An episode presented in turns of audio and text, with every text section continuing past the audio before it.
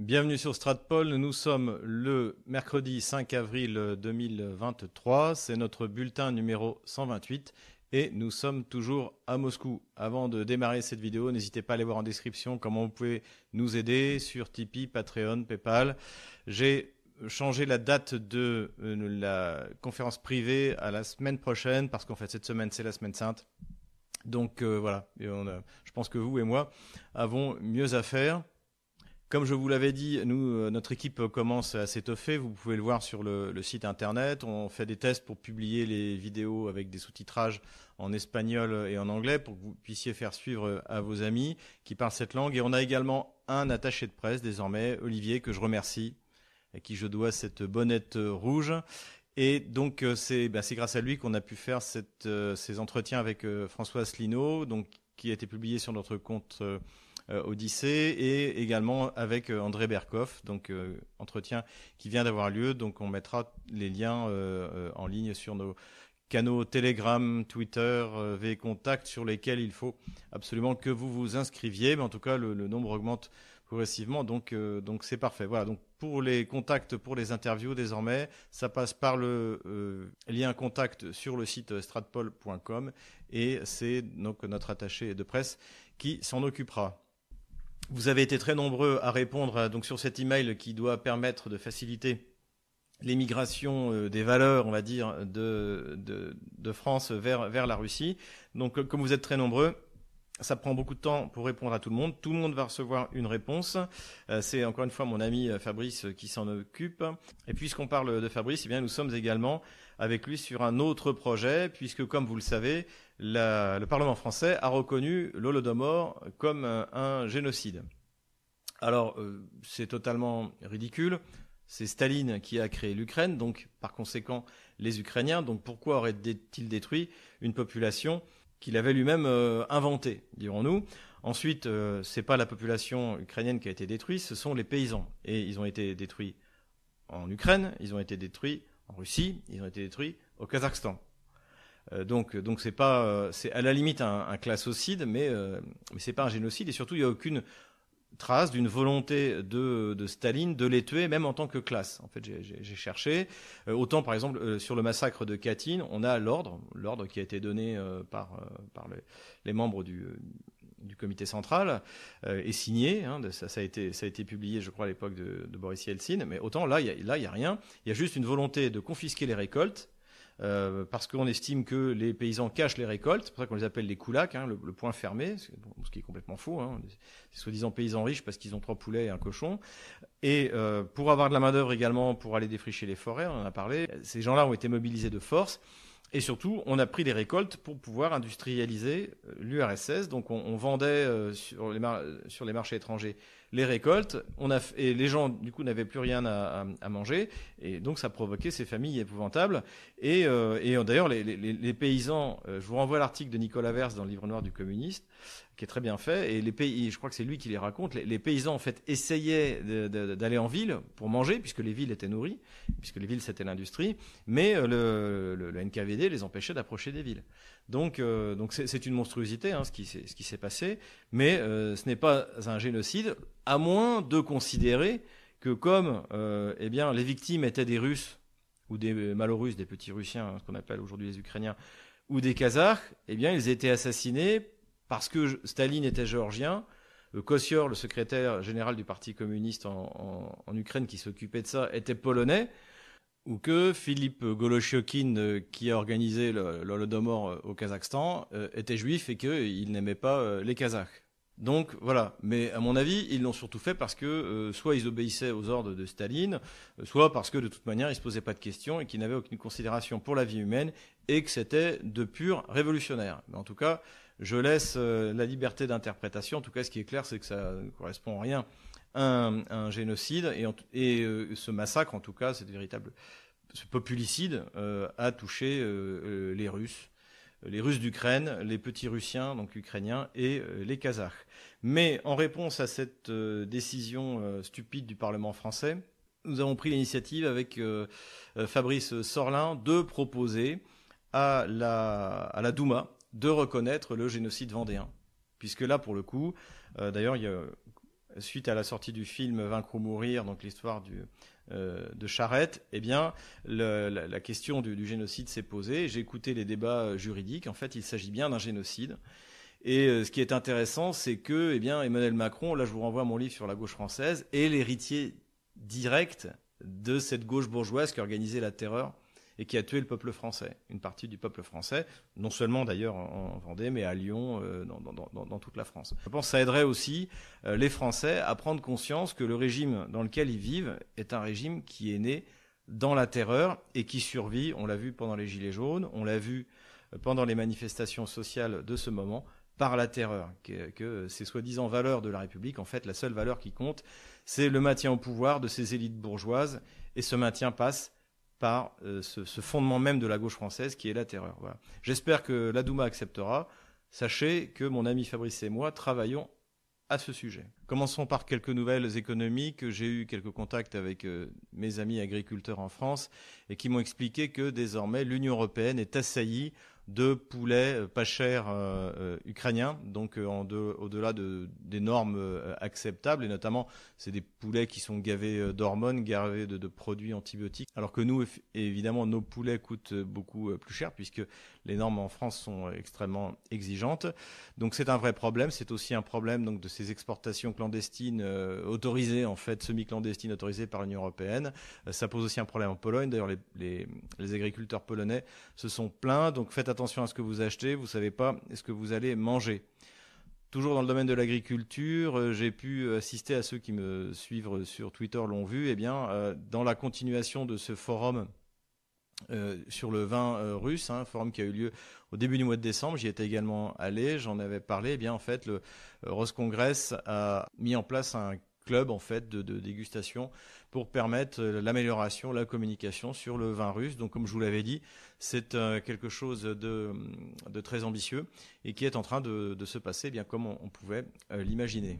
Toujours dans le domaine économique, cette fois de l'énergie, eh bien le projet jumeau de Yamal SPG, donc hein, je rappelle Yamal SPG, c'est un projet dans lequel notre compagnie nationale Total euh, possède des parts, a beaucoup investi, donc qui est chargé d'exploiter du gaz et de le transporter par la route maritime du Nord, soit vers l'ouest, soit vers l'est, euh, donc du gaz naturel liquéfié. Eh bien, il y a un projet jumeau donc qui a été euh, mis en place, dans lequel, à l'origine, Total devait également prendre des parts, mais évidemment avec la, volonté destructrice de la, gauche de gouvernement française, eh bien, tout cela n'est pas possible et c'est dommage parce que c'est un projet particulièrement rentable, particulièrement à l'avenir. Donc le projet s'appelle Arctic SPG. Eh bien, les usines euh, flottantes viennent d'arriver pour être mises en place pour l'exploitation donc de ce gaz. Bon, de toute manière, du point de vue général, c'est une bonne chose puisque ça va à terme augmenter l'offre de gaz. Donc, euh, on peut espérer faire baisser les prix. En tout cas, c'est vraiment dommage que la France eh bien, ne participe plus au projet énergétique de la Russie. Enfin, dernière nouvelle euh, économique intéressante, la visite de Vladimir Poutine à Tula, donc c'est une ville au sud de, Moscou, donc qui est célèbre pour ses samovars, mais également pour ses entreprises euh, d'armement. Hein. c'est notamment eux qui fabriquent les, missiles anti-chars euh, Cornet.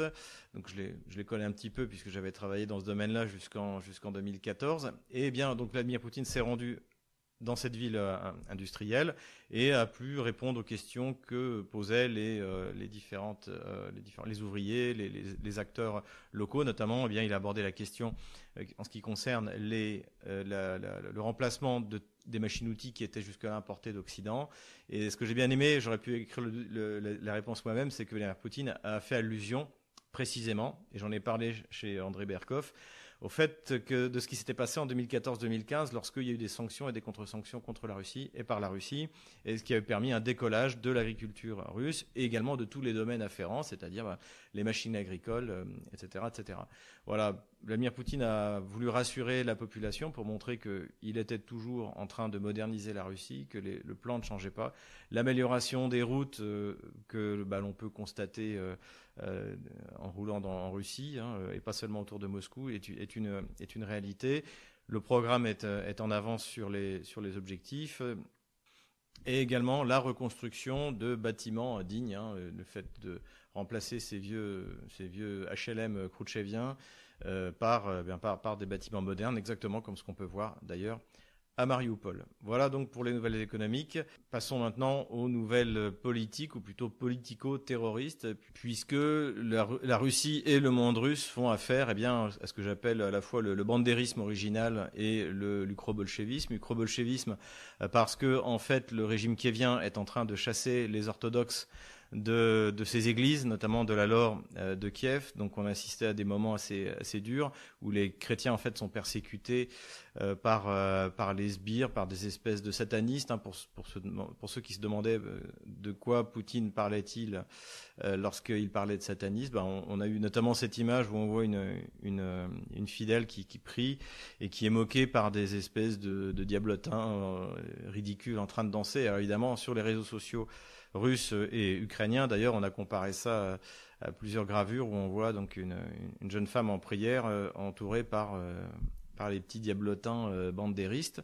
Donc la persécution continue, non seulement à la de Kiev, mais dans toute l'Ukraine. En fait, le signal a été donné, soit tout simplement ben, pour, pour vider les églises, soit pour les remplacer, exactement comme pendant la Révolution française, par une église aux ordres et dirigée par le euh, fameuse euh, métropolite euh, est favorable au mariage homosexuel. On en, avait parlé. Donc vraiment, là, l'Église gauchiste dont rêvent évidemment les, régimes occidentaux pour, pour leurs fidèles, qu'ils soient d'ailleurs catholiques ou orthodoxes. Donc voilà, bien une autre prière en cette semaine sainte chez les catholiques. Chez les orthodoxes, ce sera un peu plus tard, avec nos frères orthodoxes qui sont persécutés par les ukro-bolcheviques.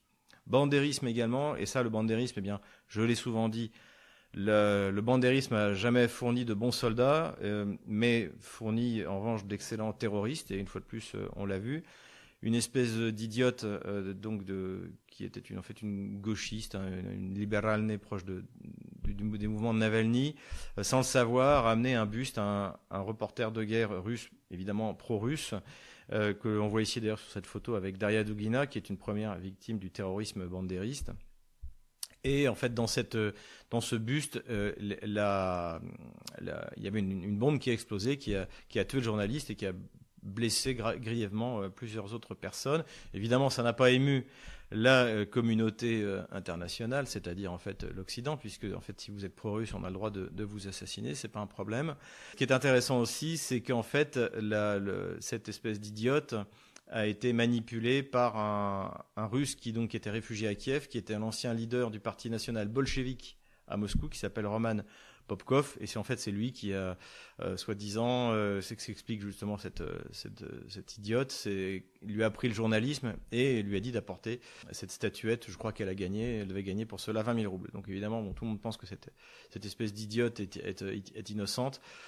Cela dit, elle risque quand même 35 ans de prison pour terrorisme. Donc euh, voilà ce qu'est, dire, ce devenu Kiev, mais en fait, à la, base, le, bandérisme est un terrorisme et il ne sera jamais autre chose. Mauvais soldat, mais il faut bien le reconnaître, terroriste, très efficace, comme le fondateur Stéphane Bandera.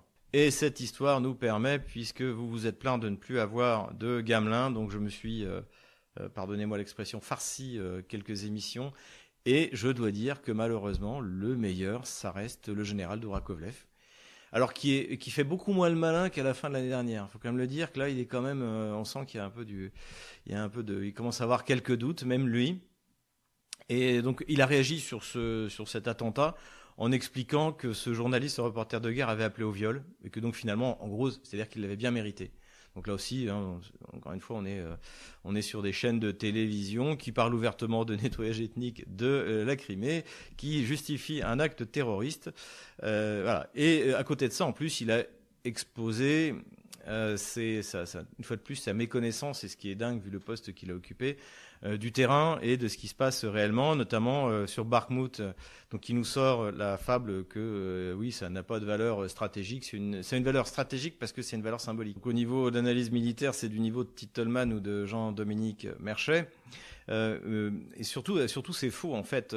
encore une fois, je l'ai bien dit, le, le en soi, donc déjà c'est un nœud ferroviaire qui permettra à celui qui le contrôle d'organiser la logistique dans la région pour remonter vers le sud et vers le nord. D'ailleurs, en me documentant sur la, Deuxième Guerre mondiale, sur le, front de l'Est, ceux qui me suivent depuis quelques années savent que c'est un sujet euh, qui me passionne. Euh, il y a eu une bataille intéressante qui s'est déroulée. En fait, c'était euh, donc en 1942, au début de, l'hiver 42, juste après la, la, défaite de l'armée allemande devant, devant Moscou, eh bien, Staline a donné l'ordre à une contre-offensive qui a échoué. Et notamment parce que eh bien, les, Allemands qui tenaient la région de Bakhmut ont pu conserver le contrôle de cette euh, région. Et, ce qui fait que bien l'offensive russe qui était dirigée vers, euh, à l'époque c'était Dniepopetrovsk, on s'appelle Dniepro, mais en fait le vrai nom c'est Ekaterinoslav, eh bien n'a pas pu n'a pas pu avoir lieu. Donc évidemment, c'est effectivement une, un, endroit clé. Je l'ai déjà dit, il suffit de lire Jean Lopez. Euh, vous verrez tous les noms qui qui, qui ressortent en fait dans, dans, les batailles actuelles. En fait, ce sont les mêmes qu'on a entendus à l'époque de la deuxième guerre mondiale. Donc le, fait de tenir Bakhmut est important parce que c'est un nœud ferroviaire et un nœud routier, parce que Également, c'est un point clé de la ligne Maginot, comme Avdiivka. Donc, si Avdiivka et, et Artemiovsk pris, c'est très important. C'est comme Sedan, si vous voulez. Le fait en soi de prendre Sedan euh, euh, n'avait pas vraiment d'importance. Mais quand les Allemands arrivent à percer en 1870 d'abord et en, en, 1940 après, les conséquences, eh bien malheureusement, euh, on les connaît. Donc voilà, donc c'est quelque, c'est un, c'est un point stratégique, euh, et c'est pour ça aussi que euh, que, Zelensky jette ses forces vers une mort certaine, mais pour tenir le plus longtemps possible, parce qu'aussi également derrière il y a euh, la propagande. On a entendu également comme ânerie de la part de Dourakovlev que euh, une fois de plus les Russes n'avaient plus de missiles, jusqu'à la première salve qui va euh, inonder toute l'Ukraine, et également plus d'artillerie puisque ça se voyait à Artemiovsk, visiblement il avait appelé un de ses copains qui lui avait dit ça, donc ce qu'il explique dans cette interview. sauf que évidemment qu'il y a moins d'artillerie dans les batailles sur Artemiovsk puisqu'on est en plein on est en ville et que les lignes sont quasiment euh, imbriquées, on se bat d'une rue à l'autre. Donc utiliser l'artillerie, c'est beaucoup plus délicat, mais euh, il peut se rassurer sur le reste du front. Euh, ça se passe bien. Voilà, puis comme d'habitude, en fait, ben, il en fait des tonnes. Hein. c'est comme les, les Instagrammeuses qui enlèvent le plus possible de vêtements pour essayer de maintenir leur auditoire. Donc lui, il nous fait des, des déclarations à l'emporte-pièce pour se faire remarquer et continuer à être invité de toute manière, cette génération-là, en fait, euh, subira un traumatisme à, la fin de, cette guerre, lorsque l'OTAN aura perdu la guerre, parce qu'elle a réellement cru, comme un acte de foi, eh bien que l'OTAN était l'alliance la plus puissante du monde. Et donc là, ce qui est intéressant, c'est que là, on entend les gamelins de plateau répéter à qui veut l'entendre que euh, on a été déçu par l'armée russe, que l'armée russe est vraiment en dessous tout, alors qu'en fait, une alliance qui maintenant compte avec la Finlande, on va en reparler, 31 membres, dirigée par les États-Unis, qui sont quand même la deuxième économie mondiale, est incapable d'obtenir une victoire et sera incapable d'obtenir une victoire contre la Russie. Et en fait, euh, notamment parce qu'ils ont peur. Ils ont peur d'envoyer leurs soldats, ils ont peur d'envoyer leurs avions, parce que personne ne veut voir des F-16 euh, réduits en bouillie euh, au-dessus du territoire ukrainien. les États-Unis font tout pour ne pas envoyer les Abrams, pareil, pour pas les voir éventrer sur la plaine ukrainienne, et en espérant à mon avis, le Pentagone espère que l'Ukraine perdra la guerre avant la fin de l'année, comme ils ont promis les chars euh, à la fin de l'année 2023. Si l'Ukraine perd avant, ils n'auront pas à les envoyer, et la honte et l'humiliation, ce sera pour les challengers et les léopards. Donc, euh, évidemment, des gens comme Dourakovlev ou comme Goya, qui ont toujours vécu par et pour l'OTAN, qui ont servi l'OTAN avant de servir la France, évidemment, pour eux, ce sera un véritable traumatisme. Eh bien, il faudra Pensez à les consoler quand tout ça euh, sera terminé. Quelques mots maintenant sur la démographie parce que a circulé donc euh, une euh, pyramide des âges de, donc c'est un document des Nations Unies sur l'Ukraine et ce qui est intéressant c'est qu'on voit que eh bien la classe d'âge des, jeunes en fait 20, 30, 40 ans est complètement décimée non seulement côté masculin donc ça c'est la guerre hein, il y a sans doute à peu près 200 000 morts voire plus euh, côté euh, de la population masculine ukrainienne, mais également côté des femmes, parce qu'elles sont parties. Et ces gens-là qui sont partis, je pense que en dehors de ceux qui sont partis côté russe, donc qui seront dans une Ukraine qui sera euh, restaurée assez rapidement parce que la Russie a les moyens, parce qu'elle le veut, parce qu'elle considère que c'est sa terre, les autres, il est fort probable qu'ils ne rentreront jamais. Donc aujourd'hui, en fait, démographiquement, l'Ukraine est morte.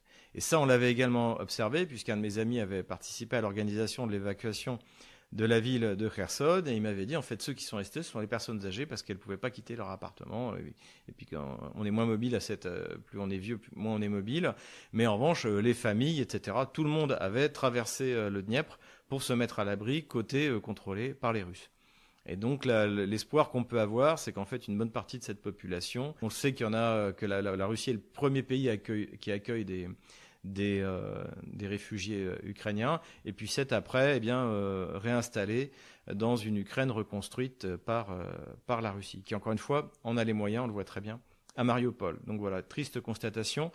Les Occidentaux, dans leur guerre contre la Russie, hein, l'OTAN dans la guerre contre la Russie, a détruit la population ukrainienne. C'est quelque chose qu'il faut bien garder à l'esprit. Diplomatie euh, maintenant, donc euh, on en reparlera et d'ailleurs on fera un programme spécifique pour Russia Today dans l'échiquier mondial euh, dans, les, dans les semaines qui viennent. C'est ce que j'appelle le moment schmittien. Alors j'avais fait une interview avec Pierre-Antoine Plaquevent sur Carl Schmitt, donc le, poids de Carl Schmitt aujourd'hui dans la pensée stratégique internationale, et il expliquait précisément que Carl Schmitt était très lu en Chine, et ça on l'a vu donc il y a déjà maintenant ça va faire un mois lorsque le président réélu euh, Xi Jinping a désigné clairement pour la première fois les États-Unis comme l'adversaire. Et là-dessus, c'est greffé, et encore une fois, ce sera un sujet sur lequel il faudra reparler, dont il faudra reparler, le fait que euh, la Russie aussi, dans la nouvelle doctrine de politique étrangère qui a été exposée par Vladimir Poutine et Sergei Lavrov, eh bien, l'adversaire est désigné, et c'est Washington. Et puis, euh, c'est, j'aime pas le terme vassal parce que euh, j'aime beaucoup l'histoire médiévale, et entre un vassal et son suzerain et son seigneur, il y a du respect, il y a des devoirs mutuels. Alors qu'il n'y a absolument pas ça entre Washington, Paris et Berlin. Il y a qu'à voir le Nord Stream, par exemple. Donc il y a, un mépris profond pour, euh, pour ces alliés euh, qui n'en sont pas. D'ailleurs, ce sont des, encore une fois, des États esclaves, un slave state, comme disent eux-mêmes les Américains. on est vraiment dans un moment schmittien, c'est quelque chose d'intéressant. Autre point important diplomatique, on va vers un changement de la doctrine militaire nucléaire russe, et ça, ça se voit par le déploiement de l'arme nucléaire tactique en Biélorussie. Pourquoi c'est important? Parce que normalement, il n'y a pas de nucléaire tactique dans la doctrine militaire russe. Je l'ai déjà expliqué. C'est la même que la doctrine militaire française. On considérait jusque-là que dès que le seuil nucléaire est passé, eh bien, c'est l'apocalypse. Donc, en fait, euh, que ce soit tactique, et encore une fois, les armes tactiques, c'est Hiroshima. C'est euh, pour définir tactique, c'est l'emploi soit sur le champ de bataille, soit par la taille. Mais une petite arme nucléaire tactique, c'est-à-dire, c'est c'est pas un mégatonne, vous voyez, c'est euh, c'est 20 euh, kilotonnes, mais 20 kilotonnes, c'est c'est c'est Nagasaki. Donc c'est pas c'est pas anodin. Je pense que ce déploiement en Biélorussie est un signe clair envoyé au principal problème de l'Europe aujourd'hui, c'est-à-dire la Pologne. C'est-à-dire que, euh, euh, avec les déclarations bellicistes, le, rôle de la Pologne, qui veut absolument reconstruire son empire du XVIIe siècle euh, face à, la Russie, eh bien, c'est une manière de lui dire si jamais la Pologne attaque la Biélorussie, il y aura une réponse nucléaire tactique. Voilà. Je pense que c'est ça le message qui est envoyé. Alors, c'est, bah, on augmente d'un niveau dans l'escalade. Est-ce que ça va faire atterrir euh, Paris et Berlin Je ne pense pas. De toute manière, encore une fois, ce sont des États esclaves et donc ils n'ont pas leur mot à dire. En tout cas, c'est à mon avis, c'est quelque chose d'important et je ne serais pas étonné qu'on ait prochainement une mise à jour officielle de la doctrine nucléaire russe. On vient de parler de la Chine et il s'est passé un événement diplomatique dont je n'ai pas trouvé euh, la trace dans les médias euh, occidentaux, ou en tout cas très peu, c'est le fait que la Chine est désormais neutre dans le conflit territoriale qui oppose la Russie et le Japon dans les Kuriles. Donc euh, les Kuriles, hein, les îles Kuriles, ce que les, Japonais appellent euh, les territoires du Nord, en fait, c'est ces quatre îles, donc euh, ou chapelets d'îles, on peut dire, parce qu'il y en a, c'est absolument inhabitable. C'est des, morceaux de rochers qui sont au nord du Japon et qui sont au sud de la mer d'Okhotsk. qui, en fait, la mer d'Okhotsk, c'est la mer qui sépare les côtes russes de l'océan Pacifique. Et donc, je vous renvoie aux vidéos que j'avais fait sur la relation nippo-russe, donc euh, en deux parties, que j'ai publié euh, il y a un peu plus d'un an. Donc, c'est toujours d'actualité. Et donc, il y, a, un conflit euh, à ce, niveau-là. Et les Russes étaient prêts à une co-exploitation de ces îles, à trouver un, un accord avec le Japon. Bien sûr, pas le redonner au Japon tant que le Japon euh, serait un pays occupé par l'armée américaine. Ça en ferait autant de, bases américaines potentielles euh, dans ce pays-là. En tout cas, ce qui est intéressant, c'est qu'en 64, Mao Zedong s'était mis du côté du Japon. Euh, pourquoi? Eh bien parce que Mao Zedong a très mal vécu la déstalinisation, notamment le 20e congrès qui s'est tenu en 56, et donc il y a eu un, clash au sein du monde communiste. Après le clash qui avait eu lieu en 48 entre Tito et Staline, eh bien il y a eu le clash en 1960 entre la Chine communiste et l'URSS, euh, ce qui a très bien su utiliser euh, Nixon par la suite. Mais en tout cas, officiellement, la Chine donc, avait pris le parti du Japon et c'est désormais terminé. Donc pour ceux qui pensaient que la relation sino-russe était à sens unique, non, pas du tout. On assiste à une véritable alliance économique, militaire et, même si ça ne dit pas son nom, et politique. Donc gros progrès diplomatique. Gros progrès diplomatique extrêmement important, et je remercie Romain de m'avoir fait passer l'information, c'est que l'Inde a invité au sein de l'Organisation de coopération de Shanghai le ministre de la Défense pakistanais pour euh, des discussions sur le thème de la sécurité. Et là, en fait, ce à quoi on est en train d'assister, c'est euh, pourquoi pas, maintenant tout devient possible, après le rapprochement entre l'Arabie saoudite et l'Iran, un rapprochement entre le Pakistan et l'Inde. Bah, précisément, normalement, à la fin de la semaine, il y aura une émission sur euh, l'Inde que j'avais faite. Et cet événement, euh, donc c'est arrivé hier, cette invitation. Et là, on voit bien que le monde est en train de se, réorganiser en dehors de l'Occident, mais et, que c'est un monde beaucoup plus pacifique que celui qui était jusqu'à présent dominé par la soi-disant communauté internationale dirigée par la, très belliciste, le très, très belliciste aux États-Unis. Donc là, c'est encore quelque chose. donc il faut garder à l'œil, c'est important. Donc face à ce monde euh, euh, en voie de pacification d'Asie ou de, Moyen-Orient, il y a évidemment Washington qui continue à vouloir faire la guerre à, tout le monde, y compris à la Russie, et on a assisté à l'intégration de la Finlande dans l'OTAN. Donc ça fait 31 membres. Donc en fait, pour la Finlande, ça n'a absolument aucun intérêt. La Finlande avait d'excellentes euh, relations avec, les, avec la, Russie. Euh, la Russie, bien sûr, n'a pas envie d'envahir la Finlande. L'époque n'est plus à ça. Il n'y a pas de Russes qui vivent en Finlande, sauf des immigrés euh, qui préfèrent travailler là-bas. Et encore, il y en a, il y en a de moins en moins. Donc, donc il n'y avait, avait pas de problème en fait de frontière entre la Finlande et la Russie. Mais évidemment, la corruption des élites bah, qu'on peut observer en France, donc, donc corrompu par le globalisme général, par, euh, par toute cette, cette, euh, clique autour de Georges Soros, c'est bien à frapper également la Finlande, les Pays-Baltes, etc. Il n'y a pas besoin de les pousser. Et c'est ça qui a permis donc cette union qui est de toute manière euh, davantage politique que militaire. On voit l'OTAN, comme je l'ai dit tout à l'heure, en fait c'est nul. ils, sont, ils sont incapables de rien et la défaite en Ukraine va être, va être cinglante pour, pour cette alliance qui, encore une fois, est bien plus politique que militaire parce que ben, une fois que vous êtes dans une alliance militaire, vous perdez votre souveraineté. Surtout quand vous avez des bases militaires en Finlande. Et euh, voilà, pour les Finlandais, bah, résultat, les missiles nucléaires euh, russes seront pointés sur leur territoire, ce qui n'était pas le cas avant.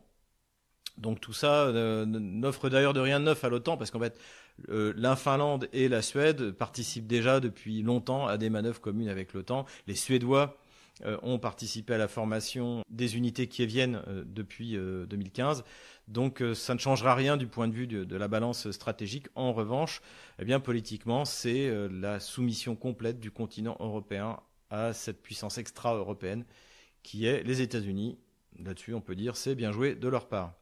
Quelques réflexions sur l'armement. On a appris que le programme de Lockheed Martin sur les armes hypersoniques, euh, alors qui pourtant a priori avait les, échos euh, qu'on avait eus, on en avait parlé d'ailleurs dans, une de nos vidéos, je crois que c'était au mois de décembre, avait réussi euh, les, derniers tests de leur arme hypersonique, donc à Mach 5, hein, les Russes sont au moins à Mach 8, Mach 10.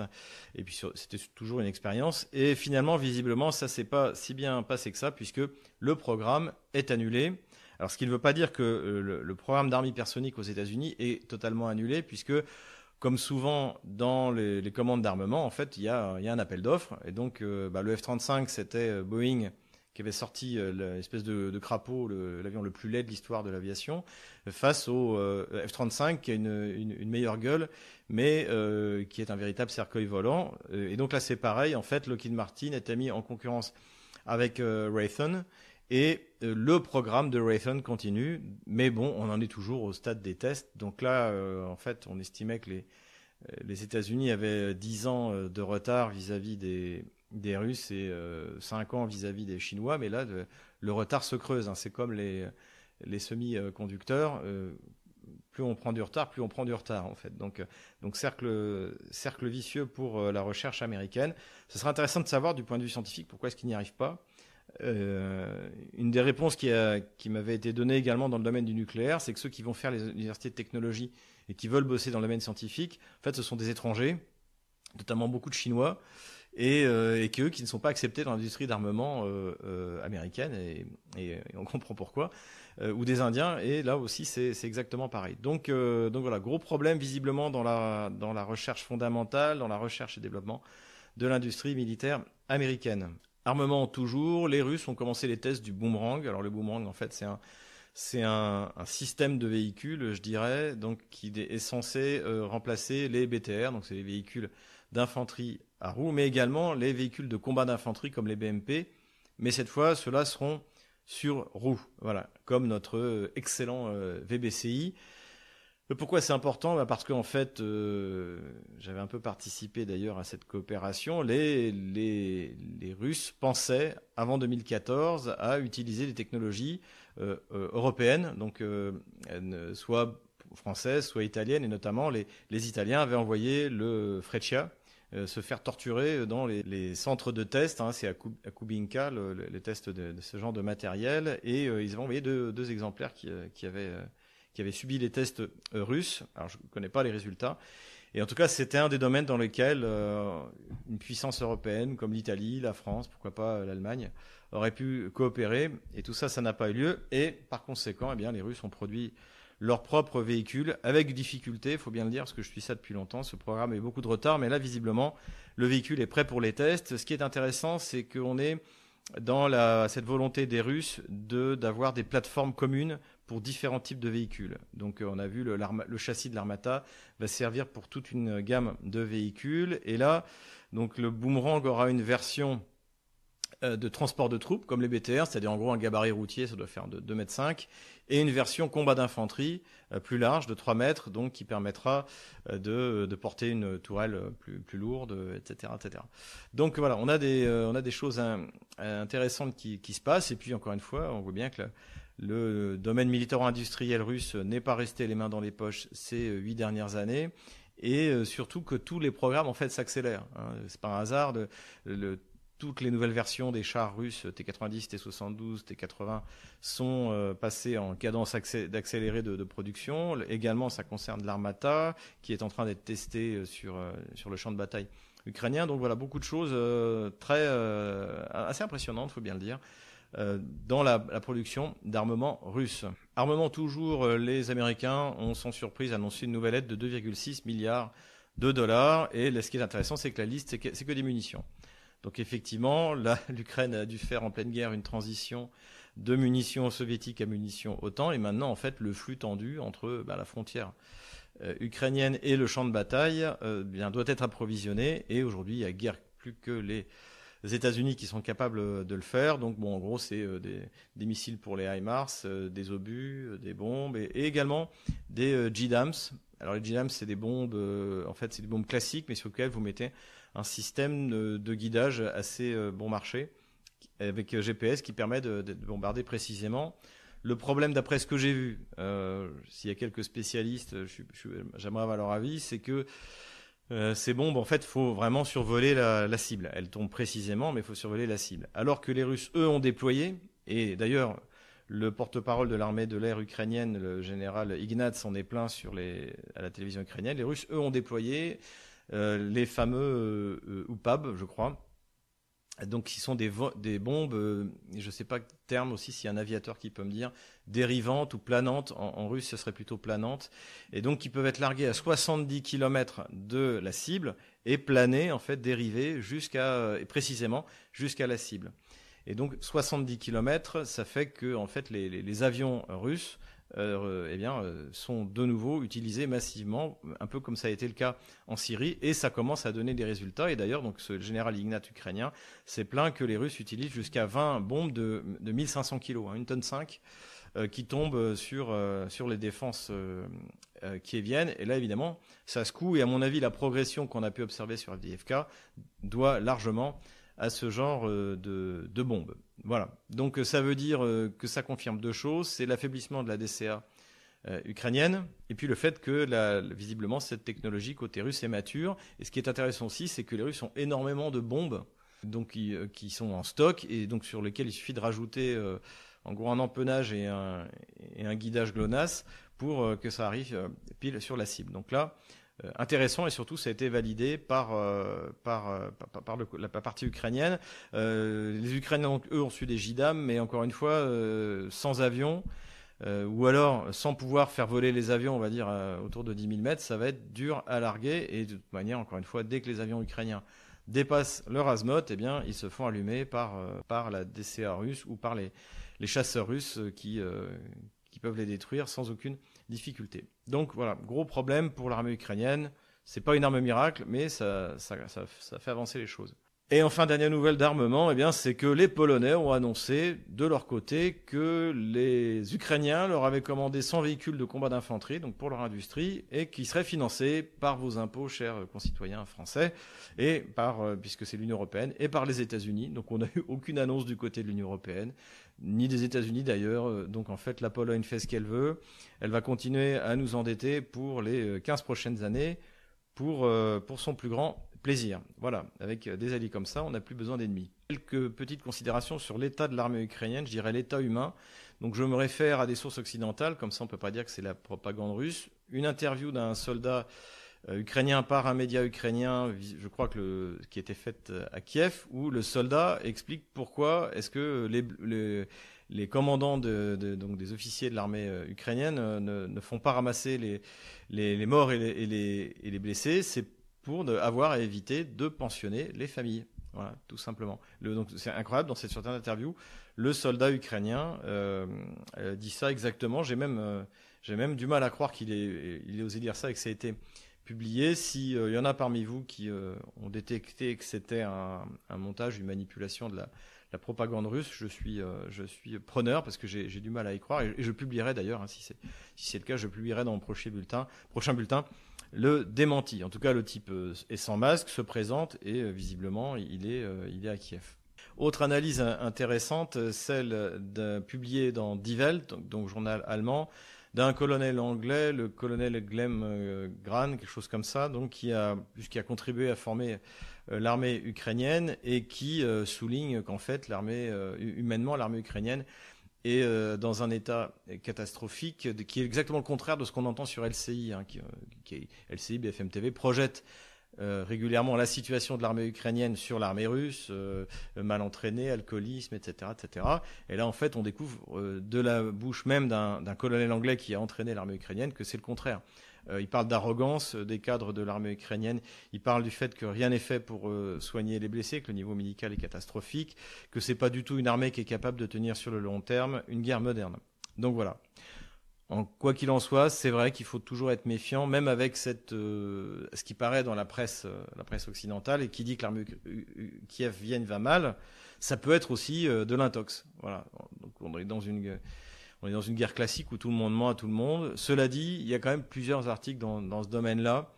Et encore une fois, contrairement à ce qui est présenté quand c'est des vidéos avec des soldats russes qui se plaignent, ils sont toujours masqués, alors que quand c'est des, des Ukrainiens, eh bien, eux, ils sont à visage découvert, ils annoncent à quelle unité ils appartiennent et, euh, euh, et euh, ils sont prêts à assumer en fait ce qu'ils disent. Voilà donc les quelques considérations qu'on peut faire sur la situation de l'armée ukrainienne, mais nous allons passer maintenant à la carte militaire. Alors aujourd'hui là, ça va être très rapide pour la carte militaire parce que le front n'a pas beaucoup bougé, même si les combats font toujours en rage du euh, nord dans la région de Kharkov et à la frontière de la région de Lugansk, aux nouvelles frontières russes, et tout le long de la ligne de front. Mais il s'est passé trois choses euh, intéressantes. Tentative de, de groupes de reconnaissance ukrainiens de traverser la frontière dans la région de Bryansk pour euh, faire des raids, pour montrer qu'ils font quelque chose du, côté russe. tentative qui a échoué puisque les troupes de, de frontière du FSB euh, ont accueilli ces unités en ouvrant le feu. Donc euh, échec de ce côté-là. Vous êtes nombreux à m'avoir demandé ce que je pensais du fait que dans la banlieue de Kiev, un tir d'armes hypersoniques russes aurait pu venir euh, à bout d'un état-major de l'OTAN. Honnêtement, pour l'instant, je ne vois rien qui puisse confirmer cette affirmation. C'est présent dans plusieurs, effectivement, plusieurs médias en ligne, mais je pense que tant que l'armée russe n'aura rien dit, eh bien, euh, on peut se, on peut pas se prononcer. On, finira de toute manière par le savoir. Euh, ce que font les Russes, en fait, c'est qu'ils observent les, enterrements, donc euh, dans, les pays de l'OTAN. Donc, si vous avez tout d'un coup des, plusieurs généraux américains, anglais, qui, meurent de manière inexpliquée, eh bien, on, on pourra en tirer des conclusions. Mais pour l'instant, je ne préfère pas me prononcer sur ce sujet. Voilà, on va aller ensuite dans le seul endroit où ça a bougé. Eh bien, en fait, c'est comme d'habitude les musiciens de Wagner qui nous jouent leur petite musique et donc qui continuent en fait à chasser les Kieviens de la ville de russe de d'Artemiovsk, hein, comme on le voit sur cette carte, et, et qui ont pu également commencer à donner l'assaut sur Bogdanovka, ici. Donc là, la prise de Bogdanovka et ensuite de Kalinovka serait vraiment euh, importante puisque ça permettrait de commencer à euh, encercler euh, donc qui sera l'étape suivante après la, prise de, de pour essayer d'attaquer Konstantinovka par le nord. Voilà, donc euh, c'est ce qui se passe en ce moment. On attend toujours la contre-offensive ukrainienne. Euh, tout le monde raconte tout et n'importe quoi du côté ukrainien, en fait. Euh, beaucoup d'informations contradictoires. C'est peut-être fait exprès. C'est peut-être pour euh, dérouter l'ennemi. En tout cas, si jamais il n'y a pas de contre-offensive dans l'immédiat, le, fait d'avoir tenu Bakhmut comme ça à tout prix ne, ne s'explique pas en dehors de la, bien de, de la nécessité de la propagande parce que ça coûte extrêmement cher en vie humaine et en matériel à l'armée qui vienne. Voilà j'enlève cette petite ligne de la semaine dernière. Et comme vous le voyez, le front n'a pas beaucoup changé. Voilà, j'espère que cette vidéo vous a plu. N'hésitez pas à vous inscrire sur nos réseaux sociaux Telegram, VContact, Twitter. N'hésitez pas à faire un don, on en a besoin pour commencer, pour continuer à agrandir notre équipe. Ne manquez pas pour nos sponsors la conférence privée qui aura lieu la semaine prochaine.